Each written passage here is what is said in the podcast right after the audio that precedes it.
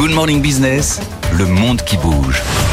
Benahouda, ça faisait sept ans qu'un chef de gouvernement australien ne s'était plus rendu à Pékin. L'Australie et la Chine renouent au sommet par le biais de l'économie. Expliquez-nous.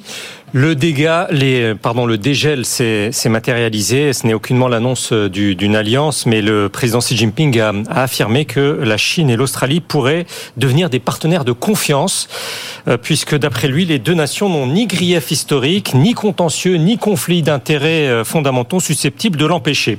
Le premier ministre euh, australien, pour sa part, a évoqué une évolution incontestablement très positive en s'appuyant sur le fort rebond de leurs échanges commerciaux. Le travailliste Anthony Albanese euh, a accédé au pouvoir en mai 2022 et a entamé aussitôt une prise de distance avec la ligne de fermeté des conservateurs sortants. L'État chinois a alors levé la plupart de ses restrictions douanières qui ont coûté plus de 12 milliards d'euros aux exportateurs australiens de bœuf, de charbon, d'orge, de vin. Le précédent gouvernement australien avait d'abord de son côté évincé l'équipementier technologique chinois Huawei des contrats de la 5G.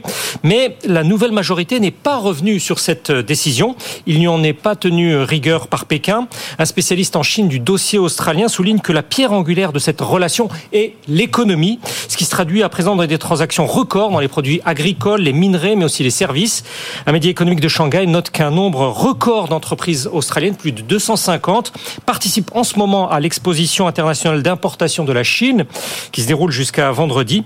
Un économiste malaisien le résume de la sorte, il n'y a pas pour les Australiens d'alternative à l'énorme marché chinois de la consommation. Euh, c'est quand même un sacré virage, euh, Benahouda, parce qu'on on, se souvient que bah, l'Australie fait partie notamment de, de l'OCUS, hein, l'accord euh, tripartite militaire avec les États-Unis et le Royaume-Uni, et que l'idée c'était quand même un peu de faire de l'endiguement de la Chine. Or là, on voit que cet allié essentiel prend un peu large, non? Oui, effectivement. Alors le chef du gouvernement australien de centre-gauche a invoqué à Pékin les intérêts bien compris de chacun. Nous devons coopérer avec la Chine là où nous le pouvons, euh, être en désaccord là où nous le devons.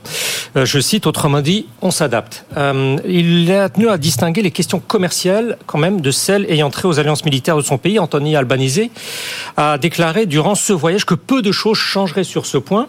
Un quotidien étatique chinois, ce matin, se montre presque compréhensif à cet égard, en mettant en exergue les pressions que fait subir Washington aux Australiens.